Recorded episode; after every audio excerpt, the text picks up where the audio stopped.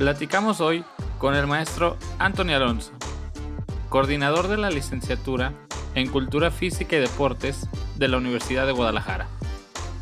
Nos comparte acerca de él, cómo ha sido esta nueva modalidad a distancia para los maestros, también sobre los retos que tenemos como docentes y alumnos ante las personas que están usando las redes sociales para promover el ejercicio y además sobre la importancia social y el impacto que tiene la licenciatura.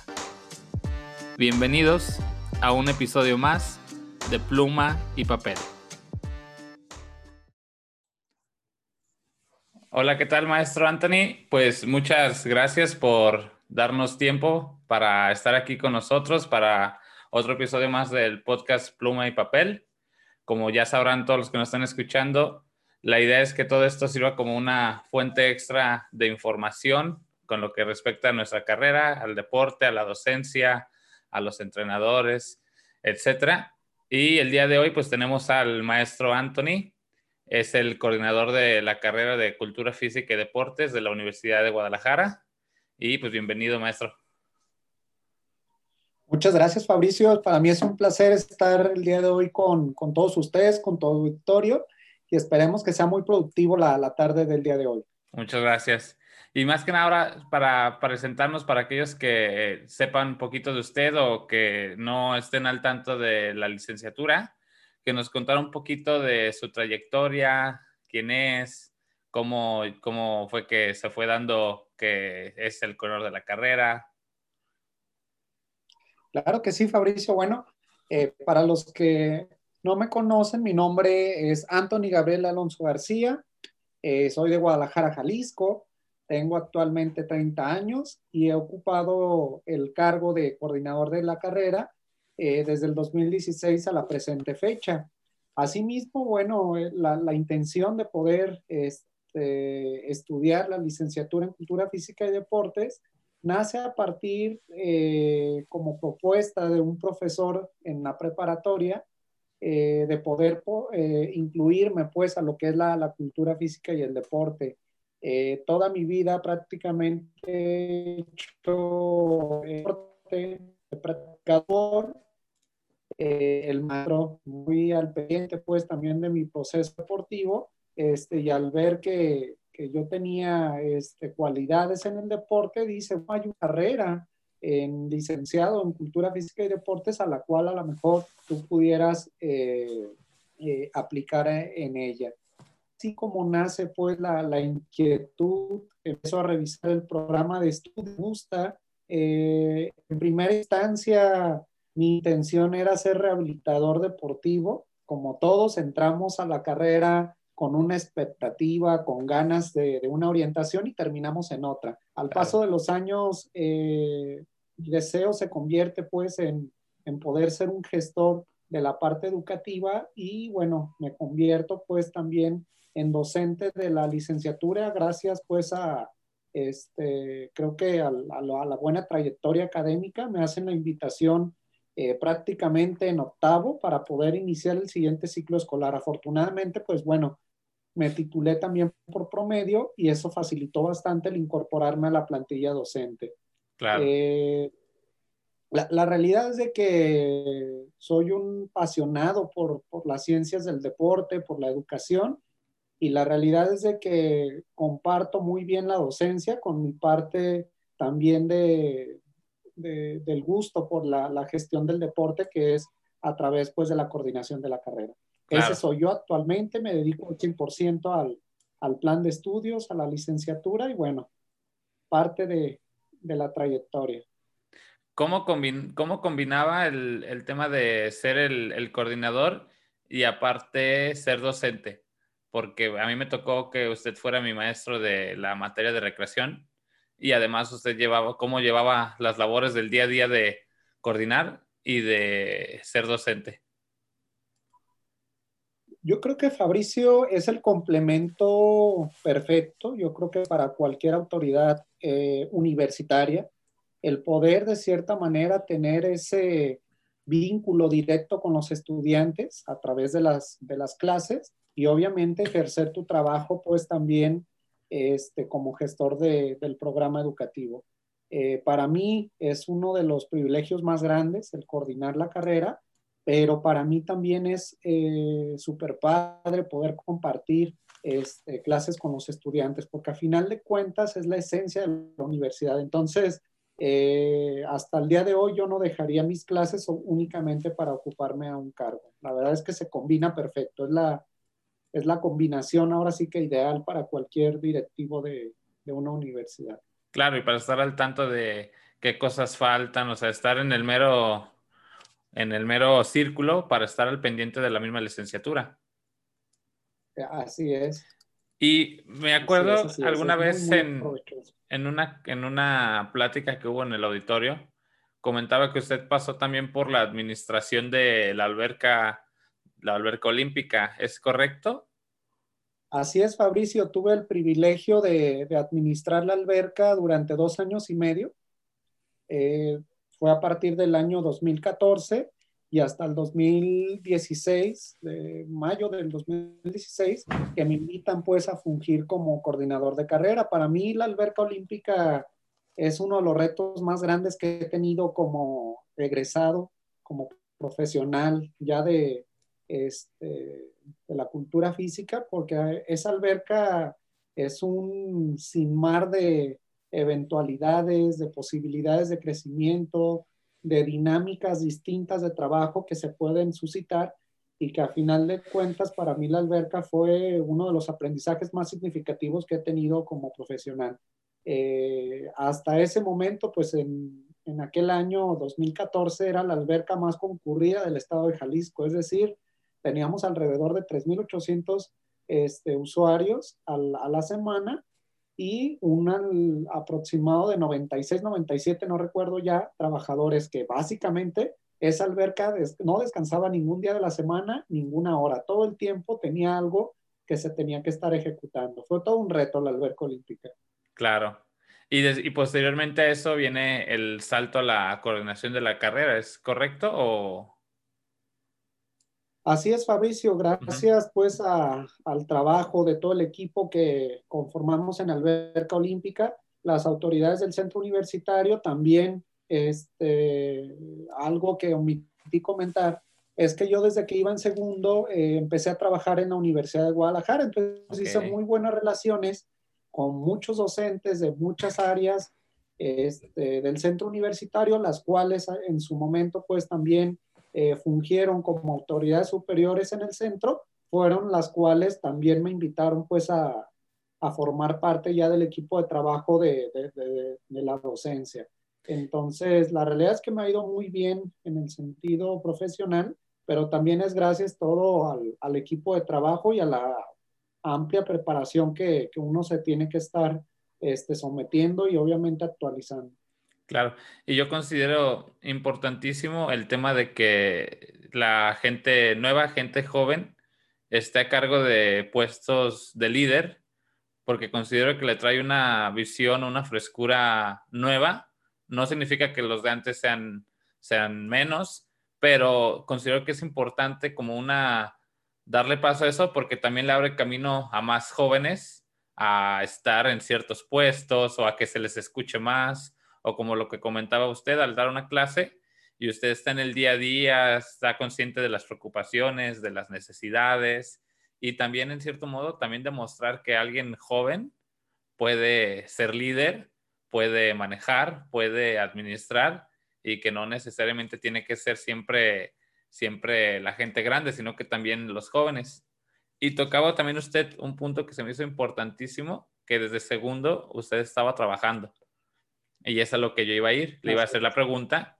Si usted este, laboraba, ya se adelantó y la contestó, laboraba en la, en la universidad y tenía algún otro trabajo, algo de fin de semana o algo en el deporte o cómo, cómo fue, nomás fue simplemente el, el trabajo que mencionó de la universidad. Ok, Fabricio. Bueno, primero respondiendo a tu pregunta, eh, bueno, yo trabajaba de lunes a, viernes en el departamento específicamente de psicología aplicada, en el cual pues básicamente era medio turno, podía pues, atender mis clases por la mañana y por la tarde este, la parte laboral.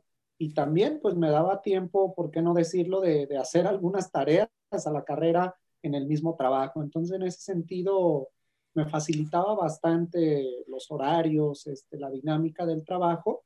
Y los fines de semana, como bien lo dices, me gustaba mucho, eh, no como, como trabajo, pero sí me gustaba mucho acercarme a algunas instituciones deportivas como la natación, el fútbol, el atletismo, para poder obviamente asistir como voluntario a todos los eventos que se hacían este, por parte de los consejos municipales del deporte, del CODE, de donde me invitaran, yo participaba y iba como asistente para poder aprender pues a cómo realizar estos este, eventos deportivos. Y, puntualizar, Fabricio, diste en el punto con tu comentario anterior que para nosotros, este, los jóvenes, porque todavía me considero joven, es un reto muy importante el realizar las cosas este, de buena manera, porque sé que no únicamente va a repercutir en mi trabajo o en mi quehacer este, profesional, sino también en los que vienen detrás. Es decir, a nosotros, los jóvenes que nos han estado dando oportunidades, eh, las tenemos que realizar y tomar con toda la responsabilidad que, que nosotros, eh, que la responsabilidad que con la que con, se conlleva pues esta, este ejercicio profesional porque son los de atrás o son ustedes como futuros egresados los que van a ocupar después cuando nosotros obviamente tengamos que este, salir por diversas cuestiones a ocupar estos cargos. Entonces, no solamente es el reto personal, sino también comunitario. Claro. Y como coordinador de la carrera, para que sepamos un poco más todos, ¿qué funciones tiene el coordinador de la carrera? ¿Qué es eso que eso que no se ve y que, que usted realiza, ¿qué funciones tiene? ¿Qué está, qué está a su cargo? Ok, bueno, no, normativamente Fabricio, el coordinador de carrera, es el responsable del programa educativo, es decir, él tiene la responsabilidad de poder actualizar o hacer las modificaciones pertinentes al programa educativo de acuerdo también a las necesidades y tendencias de la sociedad. Esa es la principal este, atribución. Posterior a eso, también pues tiene a su cargo a todos los alumnos y las trayectorias escolares que funjan o, se, lleven de buena manera. Eh, funge también como un tutor este, ante cualquier problemática, situación o circunstancia que se presente dentro de la trayectoria escolar de los estudiantes.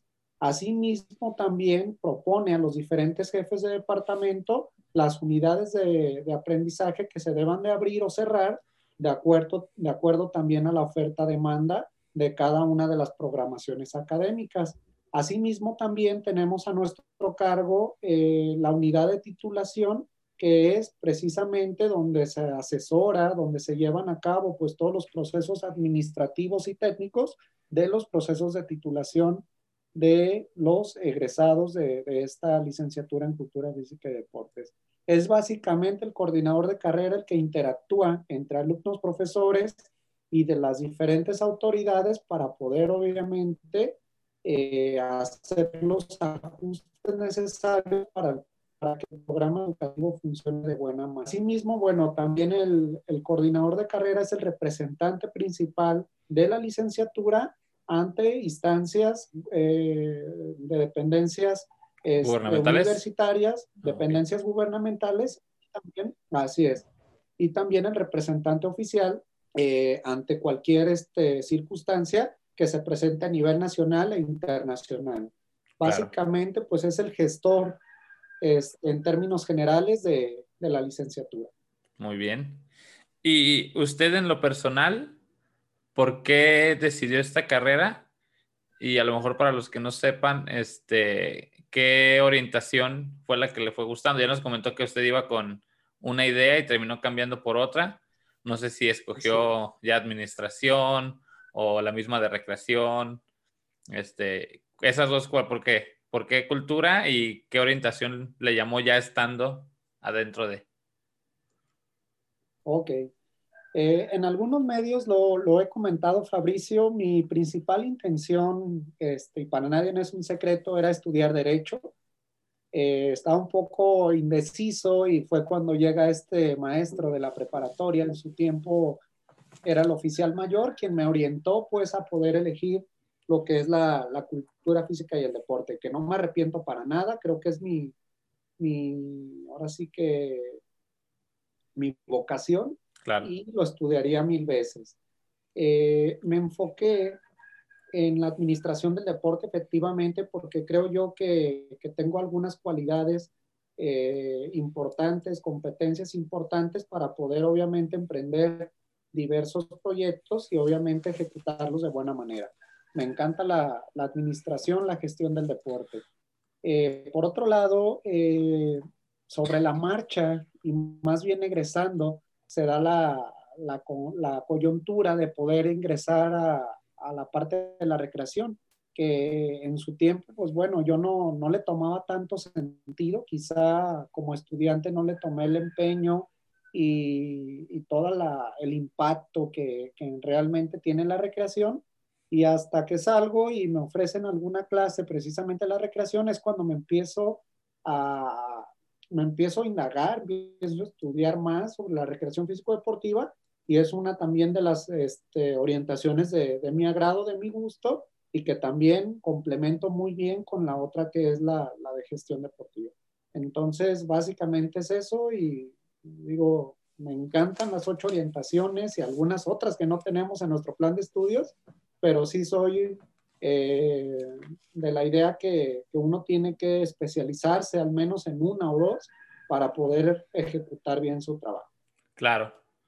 Y ahora, para los que nos están escuchando, y a lo mejor estén en ese proceso de que no sé qué carrera ir, salir de la prepa y estoy pensando, me gustan los deportes, o muchos entrenadores que ya tienen tiempo y están pensando en estudiar esa carrera, o sea que a lo mejor tienen otra carrera o a lo mejor no, no tienen una carrera y piensan en, en cultura física y deportes. ¿Usted ¿qué les diría de por qué sí? ¿Por qué cultura física y deportes? ¿Por qué en UDG? Muy bien. Bueno, primero que nada, decirles que la, la, licenciatura en cultura física y deportes actualmente es una de las carreras más demandadas de la Universidad de Guadalajara. Estamos por ahí del sexto, séptimo lugar en promedio cada uno de los ciclos escolares. Esto quiere decir que obviamente pues el ejercicio del impacto que tiene el programa educativo es este, muy pertinente. Eh, ¿Por qué estudiarla en la Universidad de Guadalajara? Bueno, somos una de las universidades pioneras en realizar y poder emprender la cultura física y deportes a nivel nacional. Actualmente, pues como ustedes saben, acabamos de cumplir 38 años. Somos una de las pocas carreras también a nivel nacional, me atrevo a decirlo, con un sello de calidad, que tenemos una acreditación a nivel nacional, que justamente la estamos eh, revocando precisamente en estos momentos. Esperamos que para febrero del siguiente año ya tengamos de nueva cuenta nuestra carrera acreditada a nivel nacional, pero también tenemos una acreditación a nivel internacional que obviamente esto garantiza que todos los procesos educativos eh, pues sean llevados de buena manera. ¿Por qué estudiar en, en AUDG? Yo creo que tenemos una de las plantillas docentes, a pesar de todas las carencias que tenemos y, uh -huh. y, y, lo sé y lo sabe Rodrigo, lo sabe, perdón, Fabricio, este, tenemos una plantilla docente con muchos profesores, con mucha capacidad, con mucha trayectoria, no solamente en lo deportivo, sino también en el ámbito académico, que permite pues también eh, poder eficientar los procesos académicos que llevamos. Yo creo que a nivel eh, al menos nacional, este, estamos ubicadas entre la 2 y la 3 este, carrera con mayor prestigio. Yo creo que nos falta este, un tema más de, de infraestructura, este, pero en términos de plan de estudios yo creo que estamos eh, prácticamente al nivel de, de, cualquier universidad, inclusive a nivel internacional. Es claro. una universidad con una licenciatura con mucha diversidad, si ustedes pueden revisar los planes de estudios de las ciencias en el deporte, las ciencias del ejercicio en otras universidades nacionales o internacionales, se pueden dar cuenta la poca um, oferta de orientaciones que, que, tienen. Nosotros tenemos ocho actualmente, tenemos mucha diversidad y tenemos también un programa semiflexible donde el estudiante eh, precisamente va eligiendo algunas unidades de aprendizaje de acuerdo también a los intereses, a las diferentes este, circunstancias que en él se van suscitando para poder obviamente emprender su, trayectoria escolar. Eh, creo yo que eso es la gran ventaja de, que tenemos actualmente en ciencias de la salud. Claro. Y para usted, ¿qué competencias o qué perfil debería tener o tiene que tener el aspirante a, a cursar, a estudiar la licenciatura?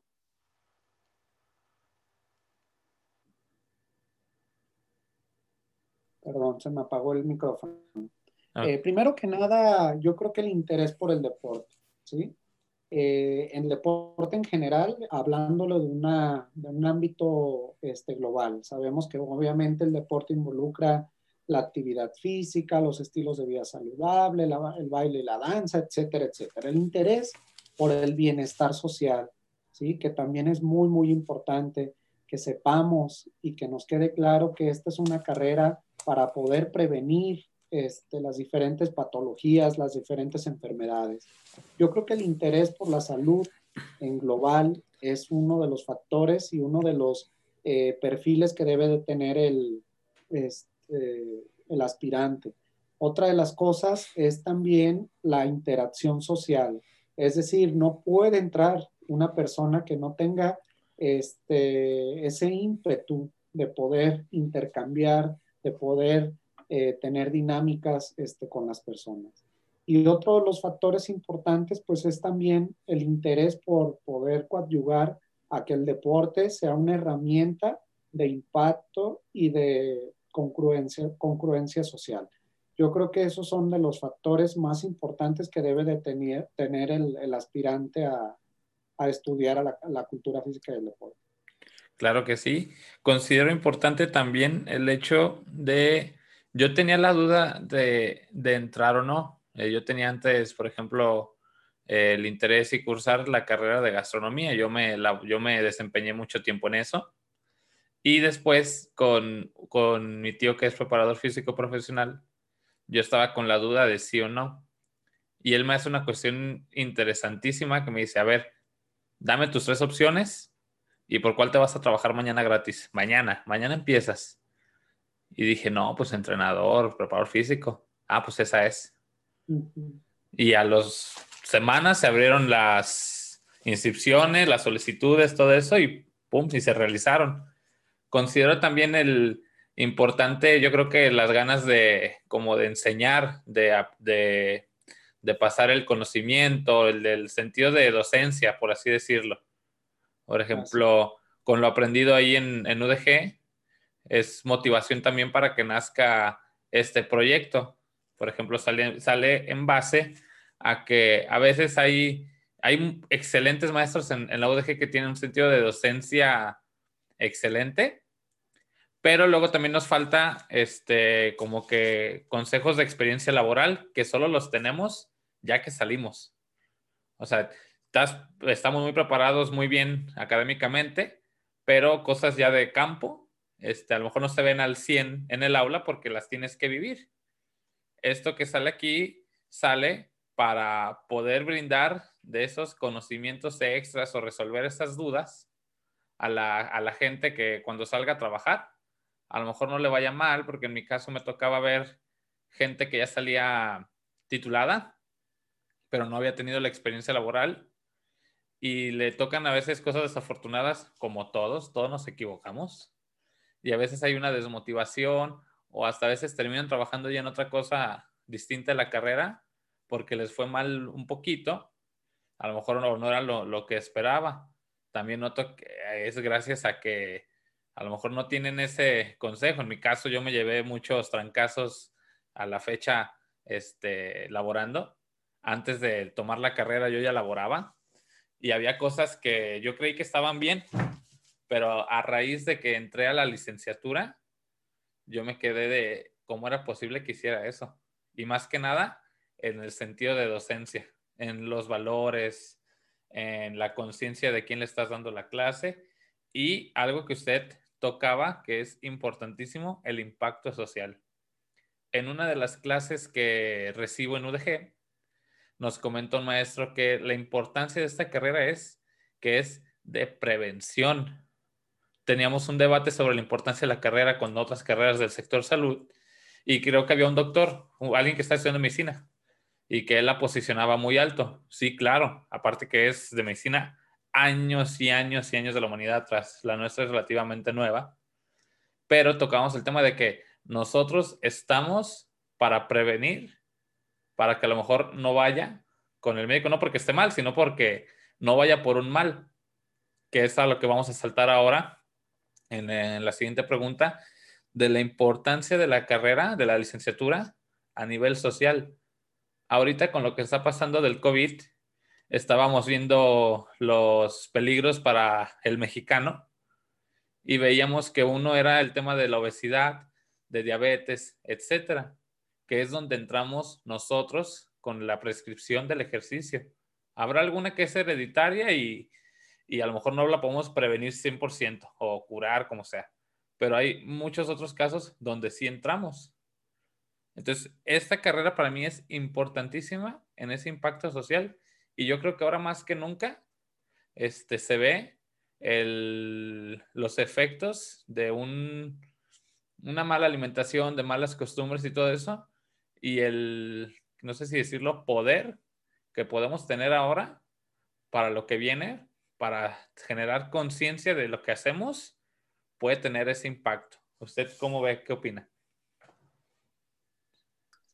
No, Fabricio, de hecho, eh, a mí me da mucho gusto que como estudiante, este, como emprendedor, ahora con, con, este proyecto que, a lo cual, al cual me da mucho gusto participar, este, en tu programa. Y bueno, concuerdo precisamente contigo respecto pues a esta tendencia, sobre todo de, del impacto que debe de tener más allá pues de, de mantenerte físicamente bien, sino también involucrar un tema multidisciplinar, es decir, una salud mental, una salud nutricional, una salud física, para poder obviamente prevenir todas estas enfermedades que pues no nos han dejado y no nos van a dejar seguramente en un buen rato. Creo que nosotros como egresados, profesionales ya de, la cultura física y deporte, los mismos estudiantes, todos nos tenemos que convertir en embajadores precisamente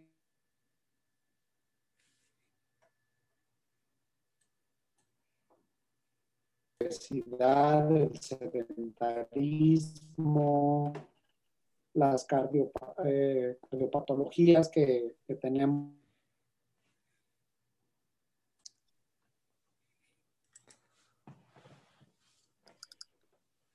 Muy bien. Bueno, precisamente das en el punto, Fabricio, eh, de nueva cuenta, a mí me da mucho gusto que como estudiante puedas emprender un proyecto de este tipo eh, creo yo que también es de reconocer pues eh, la, gran, la gran capacidad de los estudiantes y sobre todo esta visión que tú, tú mismo ya has relatado, ¿no? Que precisamente estamos eh, en un país lamentablemente con grandes problemas de obesidad, sedentarismo, algunas cardiopatías que, que pues enfrenta la, la sociedad mexicana que a final de cuentas, eh, hoy en día, ante esta pandemia, pues nos han perjudicado bastante el índice de mortalidad que tenemos ante esta situación. En ese sentido, creo yo que todos los estudiantes, los profesores, los egresados, los ya titulados, este, todo el gremio que conformamos la cultura física y el deporte, nos tenemos que convertir en embajadores para poder llevar este mensaje social de la importancia de mantenerte activamente saludable, activamente eh, con una salud mental, con una salud nutricional, obviamente con los cuidados médicos y de revisión este, programados y obviamente mantenerte activamente, este, físicamente activo. Entonces, en ese sentido, yo creo que, que es momento de que la cultura física y deporte nos consolidemos precisamente como una profesión, como una este, licenciatura que lleva y que va más allá de los cuidados de, cualquier enfermedad, que al contrario, el mantenernos nosotros eh, de una buena manera, pues nos va a ayudar a prevenir esta pandemia y cualquiera que venga, aunque obviamente pues cada organismo y cada cuerpo este, lo enfrenta de manera distinta, pero qué mejor si nos mantenemos, como tú bien lo decías, este, desde un ámbito multidisciplinar, bien en salud completamente. Y para tener esa importancia, este, considero que debemos de empezar a abrirnos campo todos en, en los puestos este, de docencia, de dirección, etcétera. Pero, por ejemplo, varios compañeros que me hicieron llegar preguntas para lo de hoy me comentaban que ellos encuentran a veces un problema en el tema de la ocupación de esos lugares. Haciendo un ejemplo que comentaba en otro episodio con Efraín, egresado de, la licenciatura, es que hay veces que los puestos de trabajo no están ocupados por gente ajena al deporte. Tocábamos un ejemplo muy claro de aquí de mi colonia, por donde tengo mi casa, su casa, de en un gimnasio que es local de aquí de la colonia, este, los instructores muchas veces se les daba a los que eran clientes antes. Y por ejemplo, un cliente empezaba a tener resultados físicamente y se les iba un instructor y decían, ah, pues él está acá, ponchado, mamey. Oye, ¿qué onda? ¿No te interesa? Y entonces le dan la chamba y él enseña como le enseñaron y a lo mejor no se cuestiona si lo que está haciendo está bien o está mal. Habrá unos que después quieran hacer un curso o se interesen por la carrera, etcétera. Pero muchos casos también hay que muchos puestos se ocupan por gente que no que no es afín al deporte.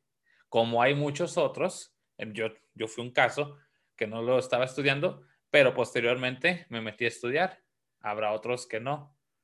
¿Qué nos falta para defendernos como gremio? Somos los estudiantes en conjunción con las autoridades locales. ¿Qué hay que hacer para que esos espacios sea con meramente gente del deporte? Muy, buena pregunta, Fabricio. Fíjate que esto es eh, desde muchos aspectos y desde muchos ejes lo podemos tocar. El primero y más importante tiene que ser desde el ámbito legal, ¿sí? nos falta precisamente eh, tener esta regularización que la podemos lograr únicamente a nivel nacional, ¿sí? El que puedan ejercer únicamente en estos espacios eh, de gimnasios deportivos o de gimnasios este, para el, este, el ejercicio del cuerpo humano, eh, algunos clubes deportivos, este, algunas dependencias de gobierno, algunas dependencias privadas, entrenadores, maestros de educación física, que únicamente puedan ejercer si tienes precisamente tu cédula profesional. Esto obviamente no es un trabajo sencillo. ¿Por qué? Porque en nuestro medio precisamente eh, pues están involucrados muchos intereses, eh, me atrevo a decir, monetarios, este, políticos, eh, donde pueden ocupar estos cargos sin ningún tipo de, inconveniente. Actualmente, pues hablamos del máximo órgano del deporte a nivel este, nacional, que es ocupado por una persona que, no tiene una carrera profesional, que precisamente eh, desde ahí, pues estamos eh, impulsando pues una, una reforma este, ante estas situaciones. Eh, quiero comentarte, Fabricio, que a nivel nacional existe una asociación mexicana de escuelas y facultades de, educación superior de la cultura física que estamos haciendo nuestro trabajo en el sentido de mandar este, algunos escritos con algunas este, compilaciones de por qué este, se tiene que regularizar nuestra profesión eh, tenemos que involucrarnos, Fabricio, también en el ámbito político, ¿sí? No solamente legal, sino también político, porque a final de cuentas esto, esto es una reforma que se tiene que hacer a nivel nacional. Tenemos que crear más colegios este, profesionales de egresados, ¿sí? ¿Qué nos falla, Fabricio? Eh, no eh, voy a contradecir un poco un comentario que hiciste anteriormente. Claro, claro, claro. que tiene que ver con la inserción laboral. Eh, tenemos nuestras ventajas, nuestros pros y nuestros contras, y esto va referente pues a la pregunta. Eh, somos una de las carreras que tiene mayor un mayor índice de inserción laboral. Es decir, ahorita de los 1.470 estudiantes que tenemos actualmente en nuestro plan de estudios, me atrevo a decir, porque no tengo el estudio de la última generación, me atrevo a decir que el 90% tiene un trabajo referente al ejercicio que va a fungir a nivel profesional. Esto obviamente es un índice eh, de inserción laboral bastante alto, que así como tenemos la gran dificultad de que se titulen nuestros egresados, pues tenemos esta ventaja de que se insertan al campo laboral de una manera temprana y, este, y un alto porcentaje, que muchas carreras no lo tienen. Aquí la, la, la mala situación es que no se titulan.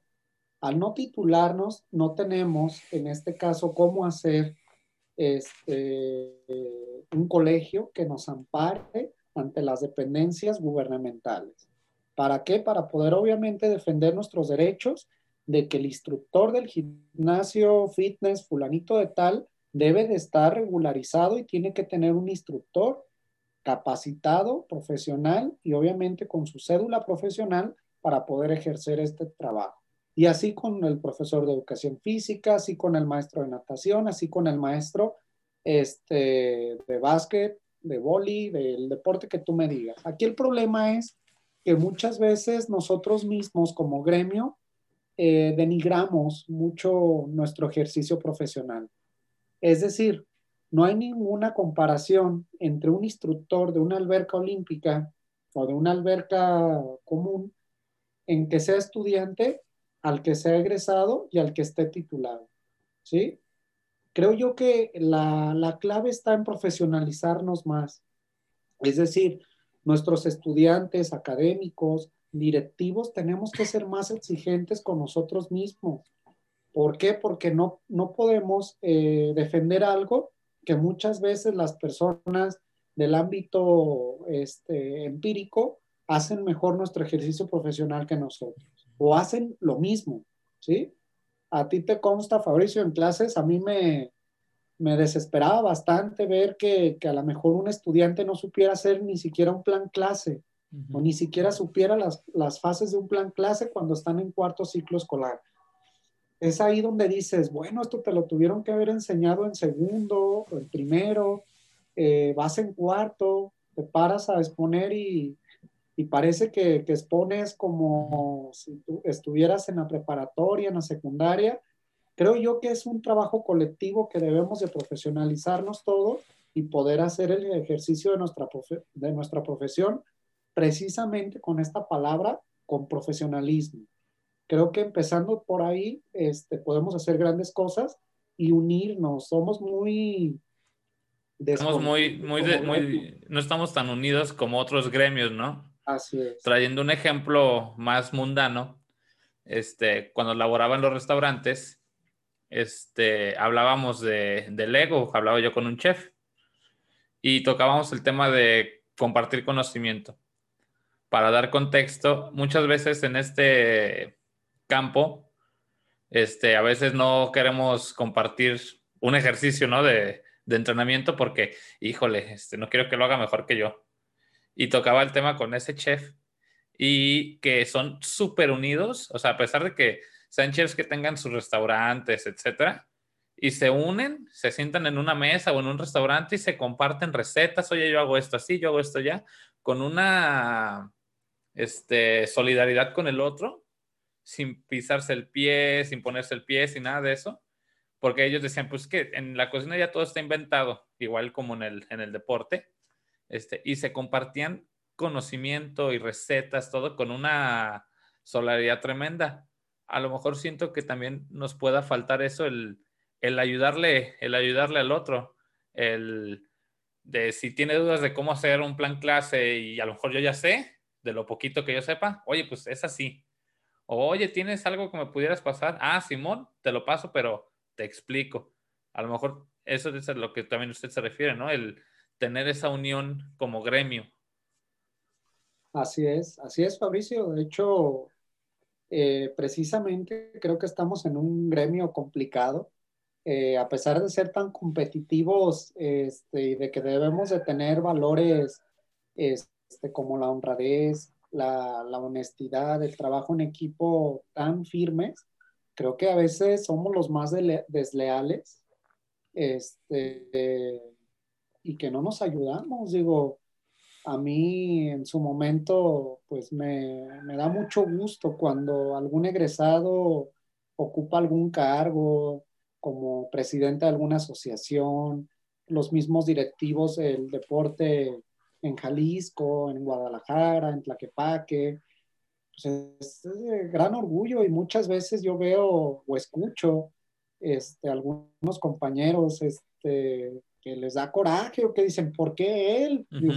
qué bueno que, que, fue un egresado, que fue alguien que salió de, de, de, aquí de la carrera, o sea, ¿por qué ponerle el pie si al contrario, él hace el, el ejercicio de su profesión eh, con calidad, este, calidad profesional, pues a final de cuentas eh, van a continuar regresados, sumándose a estos este, eventos y proyectos. Eh, yo soy un, un, pionero en el sentido de que me alegro, yo creo que más que este, la misma persona de que un egresado se posicione. La verdad es que me da mucho gusto, pero yo veo que también a veces uno, a mí mismo me ha tocado hacer un proyecto, por ejemplo, lo de los campamentos virtuales y, y veo egresados diciendo que, que, no, que no está bien, que no es correcto. Y yo digo, oye, pero lo hubieras hecho tú, ¿no? O sea, cosas que dice uno no tiene caso, ¿no? Yo tenía un, un debate entre, entre compañeros de, de, trabajo, ahora que los inicios del encierro, y ya ve que fue súper viral el tema de gente que compartía ejercicios, rutinas, etcétera, pero que no son afines, o sea, o que no son profesionales. Y llegamos a una, a una disyuntiva por un lado el tema de que, hey, están haciendo esto, pero no son profesionales. Y el otro tema de que, ok, y los profesionales que están subiendo, que están compartiendo, que están... Y dije, sí, cierto. Y es en donde le tomé valor a la intención. A lo mejor no es 100% perfecto para los que nos entiendan más fácil el caso por el que hacía Bárbara de Regil. A lo mejor lo que es lo que ella hace le funciona a ella y tiene un entrenador, etcétera. Y a lo mejor no, no es profesional, y no es 100% correcto lo que dice. Pero tú cuando la escuchas en entrevistas, etcétera, y escuchas la intención que es ayudar, entiendes un montón y cambia tu punto de vista. Ok, no es 100% correcto, pero está tratando de hacer algo aprovechando en donde ella está.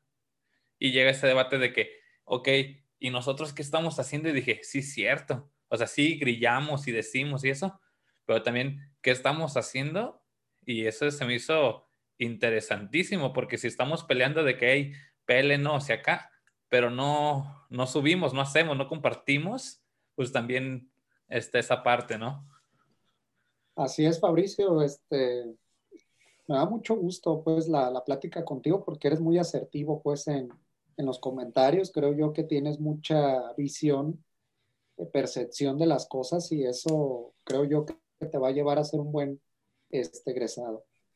Eh, y pues es una realidad, ¿no? Este, a final de cuentas, somos buenos pues para la crítica, pero muy buenos, muy malos para poder eh, proponer. incentivar, así es, proyectos. Y cuando alguien eh, hace los proyectos, ahí estamos detrás de que, ¿por qué lo hiciste así? Así no era, oye, pues sí. espérame. este es un proyecto que salió a partir de las ideas de los estudiantes, es un proyecto que a final de cuentas se hace con un equipo de trabajo y se trata de hacer lo mejor posible, ¿no? Pero, sabe, yo creo que debemos de cambiar, razonar y poder obviamente defender la, la profesión precisamente con argumentos que nos permitan realmente tener un impacto real, no solamente superficial, ni solamente de, de mercadotecnia, sino realmente mantener una sociedad eh, físicamente activa. El otro tema que tocó sobre ocupar también, este, meterle a la política, me comentaban, me comentaban compañeros, amigos, que tienen inquietudes como las que ya hemos presentado ahorita, pero una inquietud que tienen ellos es empezar a hacer algo y que te tapen o que te bloqueen. O sea, de que te tomen como un, diciéndolo mundanamente, como un grillo y ya y te empiecen a tachar de muchos lados, que muchas veces también a veces hay gente que no se anima a expresar lo que piensa por el tema de que, ay, es que voy a decir que soy así, que, en mi caso a lo mejor tengo una duda o un sentimiento y pues, lo expreso. Trato de ir mejorando las formas, pero expreso, expreso, a lo mejor no crítica, sino expreso para que sea constructivo. Y hay gente que piensa así, de que, órale, va, sí, sí me animo, pero y si me empiezo a bloquear este, lugares de trabajo, que me empiezan a tomar un grillo, los que están arriba, que son contra los que a lo mejor pudiera hacer la lucha de que, hey, pues no me gusta que el director de tal asociación no sea, no sea del deporte y yo me meto a, a combatir eso y ese mismo que está ahí, pues me, me empieza a bloquear. Y esa es una inquietud que, que tenemos varios. Al mismo tiempo, como no somos unidos, no tenemos todavía una fuerza de contrapeso grande. Y entonces los que puedan empezar, pues sí tienen ese miedo, ¿no? De que, pues si me quedo sin chambas, ya me bloquean, todo eso. Ok, pues mira, Fabricio, yo creo que la política debe de ser este, utilizada y llevada a cabo precisamente con los fines por los cuales existe, ¿no? Que precisamente es eh, ayudar, poder corregir, poder ajustar este, las leyes o los reglamentos o los lineamientos este, de las dependencias, de las organizaciones, de las unidades a las cuales está emergido pues la, legislación. La política debe de ser constructiva en todo momento y yo creo que la política eh, es una herramienta, es un vehículo el cual te puede ayudar a poder conseguir y poder corregir todas estas eh, anomalías que subsisten en alguna institución, en alguna empresa, alguna dependencia, en cualquier instancia. Yo creo que para entrar a la política, este, la persona pues tiene que tener precisamente un razonamiento de cuáles son las cuestiones que se están haciendo este, bien y las que se están haciendo mal y las que se pueden innovar, las que se pueden precisamente actualizar. Yo creo que la persona que no tiene estos tres elementos, que es la visión, la argumentación, obviamente la implementación para poder construir, no puede entrar la política. Este, la política precisamente debe de ser este vehículo que te lleve a corregir y a poder dialogar todas estas partes. Eh, no se tiene que confundir la política con la grilla. Eso es eh, fundamental. Aquel, aquel personaje, estudiante, egresado o cualquier persona que quiera hacer política no lo tiene que confundir con la grilla.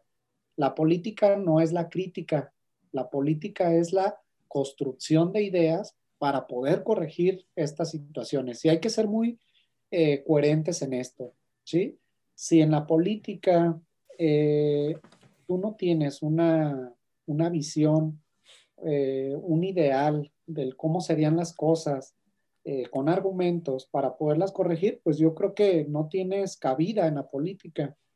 Eh, yo creo que la política precisamente se utiliza para poder, obviamente, ver qué es lo que se está haciendo bien, poderlo llevar por ese buen camino y lo que se esté haciendo mal o de forma eh, incorrecta, poderlo construir, innovar, actualizar para que se pueda meter en este carril de las cosas que se están haciendo bien. Yo creo que son tres elementos principales, ya los mencioné, los que se debe de tener para entrar a la política y creo que nos falta. Eh, Fabricio, yo escucho a muchos estudiantes, eh, profesores, porque tú sabes que nuestra universidad y todas las universidades públicas tienen este lineamiento de la política estudiantil, de la política eh, académica y que a final de cuentas dice, ah, es que yo no le entro a la política porque no me gusta. Sí, pues no, o sea, no, no te gusta, pero pues tampoco tienes una crítica ni constructiva ni, ni negativa de lo que es, ¿no? No sabemos todavía para qué utilizar la política. Eh, eso es, yo creo que también uno de los males que tiene nuestra profesión, que muchas veces eh, le hacemos el feo a la política y pues de la política vienen también las designaciones para ocupar los, los espacios eh, gubernamentales, es decir, el mismo director de, de, un consejo municipal del deporte, del mismo CODE, pues no llegaron ahí sin hacer política, tuvieron que hacer política y creo claro. yo que la han hecho de buena manera porque han construido y llevado estas organizaciones a ser un ejemplo a nivel nacional este, de cómo hacer el ejercicio de su, de su profesión. Pasando ahora a temas más actuales para hacer de conocimiento de muchos. Como docente, si usted como, como líder de los mismos, ¿qué representó esta educación a distancia? ¿Qué problemas se encontraron más allá de los que todos conocemos que muchos no cuentan con internet o alguna computadora? Ustedes como personas, como eh, escuchando el lado, el otro lado, porque está siempre la queja del estudiante y que lo que sufrimos. Pero para mí también es importante darle voz a los que están del otro lado. Este, ¿qué problemas o qué obstáculos, qué cosas encontraron en el camino en toda esta pandemia, porque sin duda fue un reto. Si para los estudiantes que tenemos no más que, este, ahora sí que tomar la clase, fue difícil, este, no me imagino lo difícil que fue para el otro lado, porque muchos tienen aparte más de un salón, y en su caso usted, que aparte es el coordinador. Entonces, lo difícil que es el planear esas clases, el pasar ese conocimiento virtualmente, el prepararlas, el adecuarse, porque pues no está mal decir que a lo mejor a alguno que otro maestro se le complique la tecnología, no es, no es, no es malo, no estaban preparados. ¿Qué, qué, qué fue todo lo que encontraron en ese camino de del otro lado? Muy buena pregunta, Fabricio, y agradezco que me la hagas. Eh, qué chido que los estudiantes se, se, puedan enterar qué complicaciones tuvimos nosotros como directivos, como maestros para llevar este ejercicio de la virtualidad.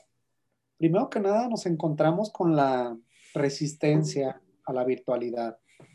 Eh, teníamos ya aproximadamente dos semestres, tanto el doctor Juan López, quien es el jefe del departamento, como tu servidor, eh, tratando de implementar algunas clases eh, que se llevaran a cabo de manera virtual. Obviamente la resistencia del cuerpo docente se hizo presente en todo momento, que era imposible, que no se podía, que no teníamos las herramientas digitales necesarias, la capacitación, etcétera, etcétera. La pandemia nos viene precisamente a eh, pues agilizar esta virtualidad de una manera prácticamente eh, casi de misión imposible. Yo creo que les aceleraron como unos cinco años, ¿no? Sí, no, no, no, no, fue todo un reto, o sea, de, en cinco días es, se, se suspenden clases, vamos a empezar a darlas de manera virtual, vamos a implementar el correo institucional, la universidad va a comprar este, las herramientas de Google que permitan pues tener un espacio eh, amplio en nuestros correos electrónicos, en el Drive, en el Classroom y todos estos eh, todas estas herramientas que desconocíamos muchos, el cómo utilizarlas a la perfección.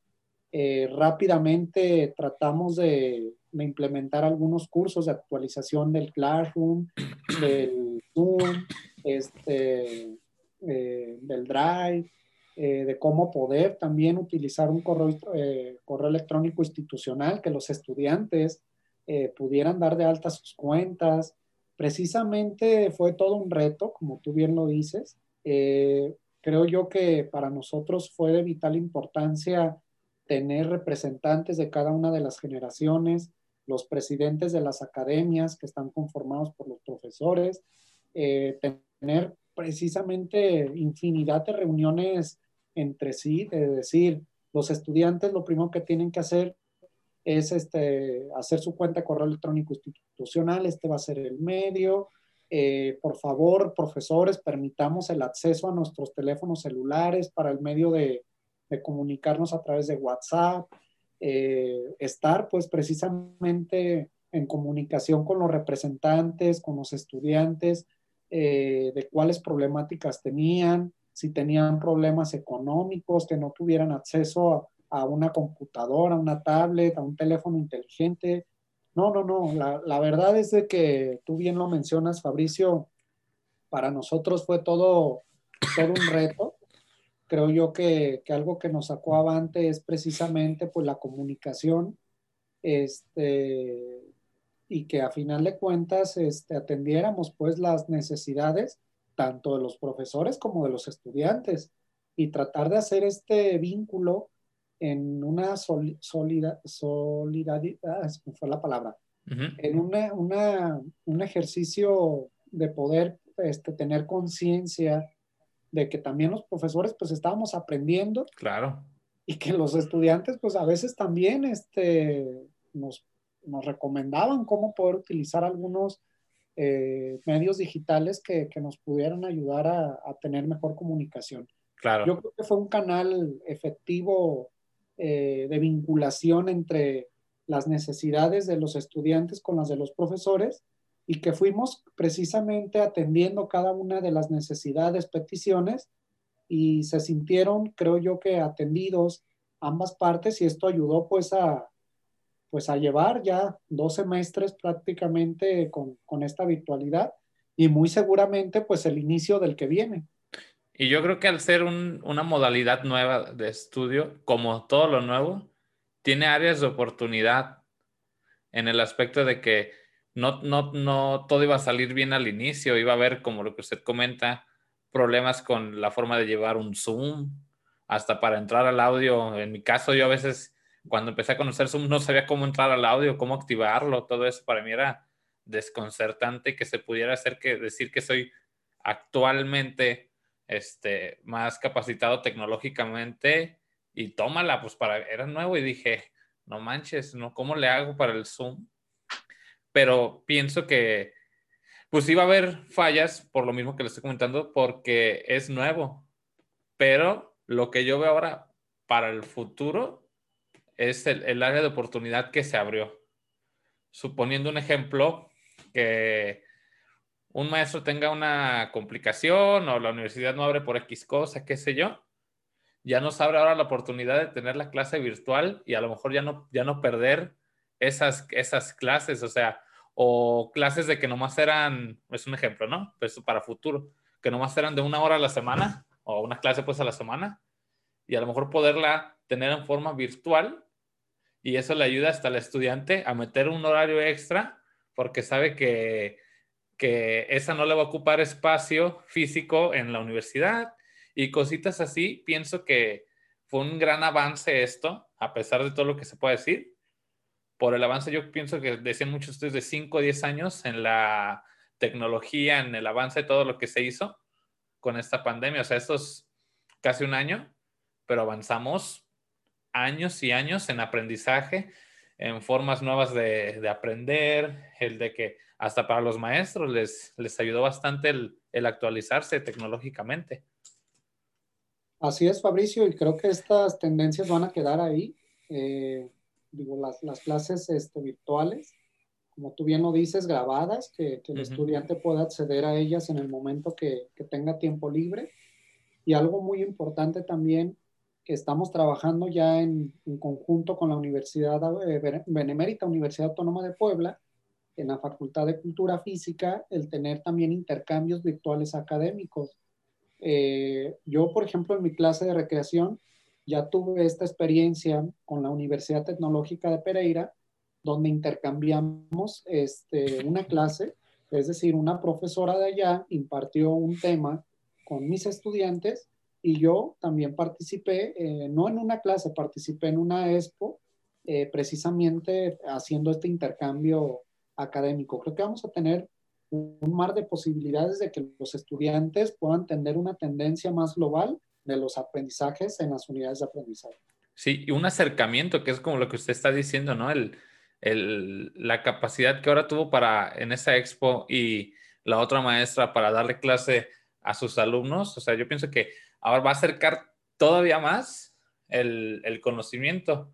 Un ejemplo, y lo vuelvo a reiterar con este programa, cuando empiezan a ver todos los invitados, la capacidad que fue de que mediante un Zoom, agregando la pandemia y que no, no puede estar en persona, pero mediante un Zoom, acercarte con esa gente que tiene esos conocimientos y abre un mar de oportunidades para aprender. Ya no se encuentra la dificultad de que tengo que viajar de estado o tengo que acomodarme tal hora, no, simplemente con lo que ya se aprendió, activo el Zoom, el Google Meet, lo que sea, y órale, y se empieza a transmitir el conocimiento. Pienso que eso fue, este, dentro de muchas cosas, algo muy provechoso que salió de todo esto y de que sí se puede. Como decía usted que al inicio había cierta negatividad, pero con el tiempo y de que sí, sí, sí, sí se puede, nomás es, pues como todo lleva su tiempo.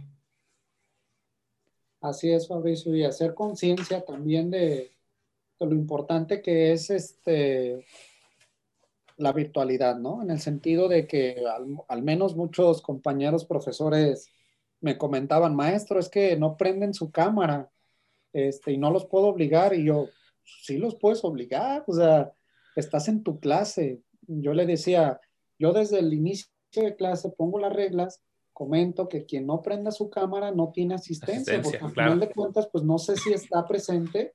Yo puedo conectarme el celular e irme a ver la, novela y pues eso no es en clase. Entonces, creo yo que también debemos de, asumir esta responsabilidad ambas partes. Sí, no, y más que nada porque muchos de los que estamos en esta licenciatura, pues mucho le tiramos a la docencia, a ser entrenadores, a ser maestro, y algo que considero clave, yo creo que sería la empatía.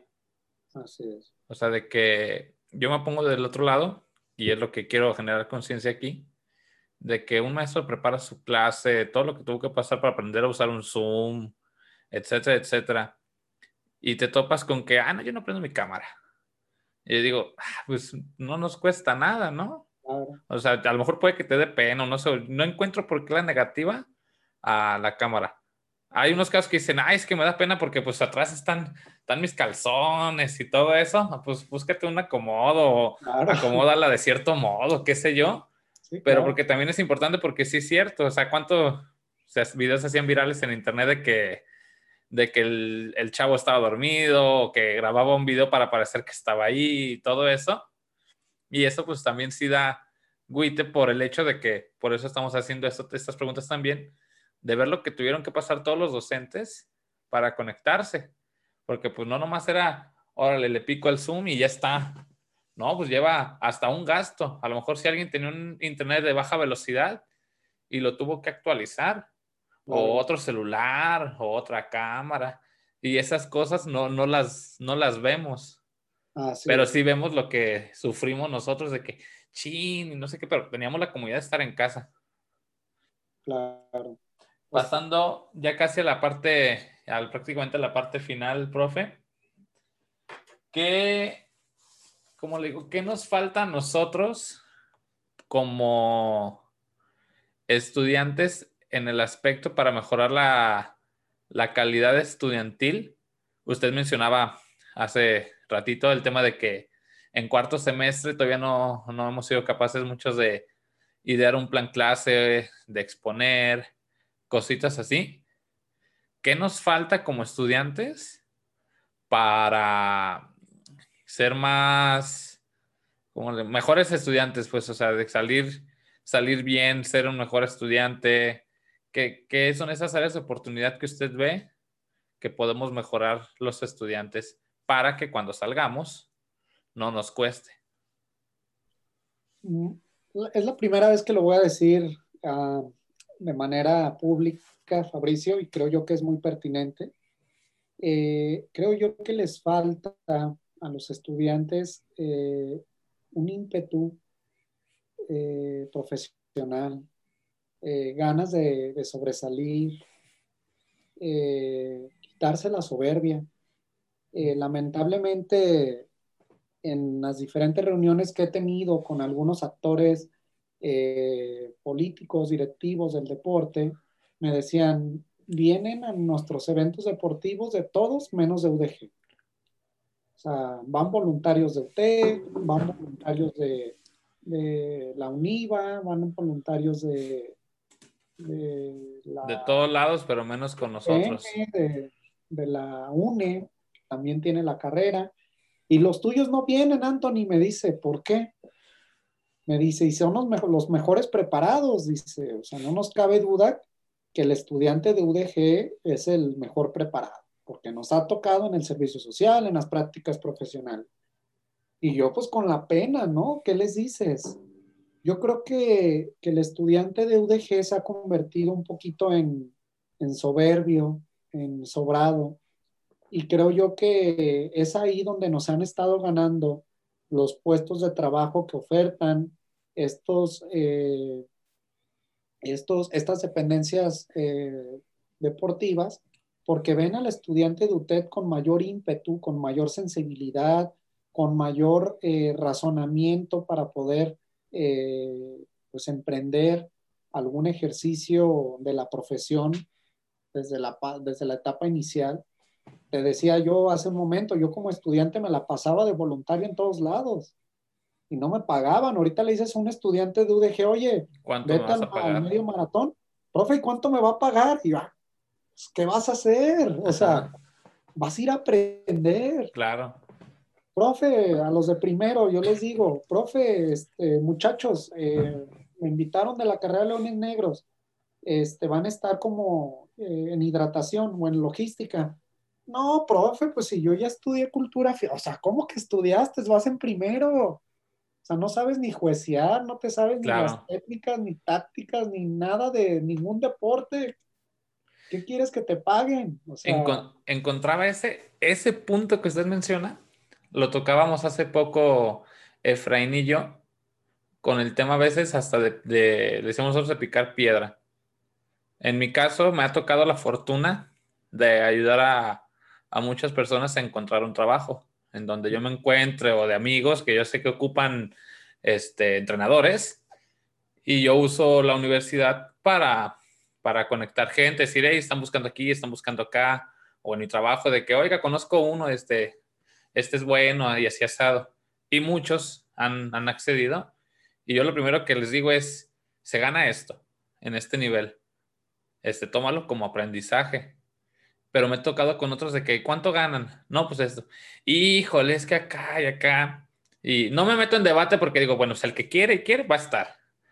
Pero sí me encuentro con eso de que, así siendo muy crítico, de que, oye, pues, ¿qué has hecho como para pedir, querer ganar más? O sea, a ver, ubícate, es fútbol infantil, es aprendizaje, vas iniciando, no tienes ni seis meses de experiencia. Estoy consciente que a lo mejor tenías otro trabajo en el que estás ganando más, pero no era tu profesión. También hacer conciencia que hay, haber otras personas que tengan una necesidad económica por llevar el pan a su casa, etcétera.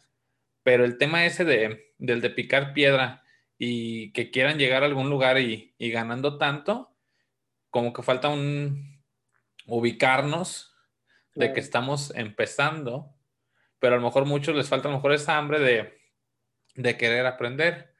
Me tocaba también, por ejemplo, un compañero que él trabaja, él tiene otro trabajo ajeno al, al deporte, pero él me buscaba, oye, este, este, hay chamba en tu trabajo y así, le dije, es que la bronca que tú tienes es que trabajas. Le dije, pero ve, te ofrezco esto. En tu día de descanso, regálamelo y vente de auxiliar mío. Y le dije, empieza a aprender, aprender, aprender.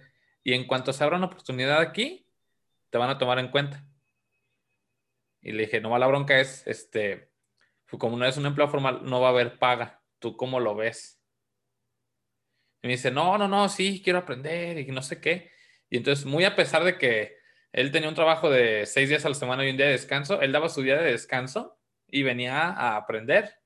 Y posteriormente, con la experiencia que fue agarrando, aunque haya sido un día a la semana, este, le sirvió para que le hiciéramos una carta de recomendación y ya encontrara trabajo en, otro lado. pero él tenía ganas de, aprender y le valió el, el, que no le pagaran. Y él decía, no, pues yo, su inversión, porque no era un gasto, era una inversión, pues los camiones y eso, pero después se le fue remunerando cuando ya encontró otra oferta laboral. Pero yo creo que ese punto de ubicarnos y de no querer ganar las perlas de la Virgen, porque agarrar conciencia de que no hemos hecho nada, estamos en plena aprendizaje como para querer pedir las perlas de la Virgen. Yo creo que esas se ganan. Así es, Fabricio. Y pues invitarlos a, que participen como voluntarios. Creo que el aprendizaje que, que, obtienen en estos eventos no lo van a tener muchas veces en, en las aulas. ¿No tendrá que ver también el tema de que no participen mucho por el evento, o sea, el deporte del evento? O sea, por ejemplo, es muy conocido que hay muchos en la carrera que son afines al fútbol y a lo mejor le mencionas este maratón y diga, ay, pues es que no es, no es lo mío. O no faltaría a lo mejor también ciertos eventos que sean también del deporte que le gusten a otros o simplemente convencerlos de que pues vas a aprender esto, esto, esto y esto también. Yo creo que, que sí es un tema un poquito más de voluntad. Ok. Porque a final de cuentas hay medios maratones, están las Olimpiadas Juveniles que también se han hecho aquí en Jalisco, los hemos invitado y no van. Este, y diversidad de eventos de todo tipo que, que pues no participan, pues. Eh, nada más como para cerrar pues el comentario, eh, hace poco actualicé mi, mi, currículum y puse precisamente un prestador de servicio que me ayudara a, acomodar mis constancias por año.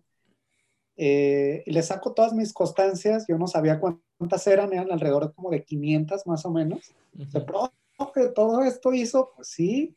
Dice, profe, yo no tengo ni 10. Oye, pues ya eres egresado y como que no tienes ninguna. Sí. ¿Cuál es tu currículum entonces? yo le decía, es que pues de estudiante hay que enriquecerse de todos los deportes, de todas las áreas, de todas las disciplinas, que a final de cuentas el título es licenciado en Cultura Física y Deportes. Claro que sí. Y en la parte ya final, muchos estudiantes también tienen la inquietud de que, que se empiezan a enamorar de la docencia y quieren ser maestros. Hay unos que quieren ser maestros en UDG, o otros en, niveles prepa, secundaria, etcétera. Y dicen, ¿qué ocupo para ser maestro? Y aquí va a tocar el tema de la maestría. No sé qué nos pudiera contar. Sí, claro que sí. Digo, actualmente para poder incorporarlos a la plantilla docente, pues primero que nada tienen que tener eh, amplia capacidad, ¿sí?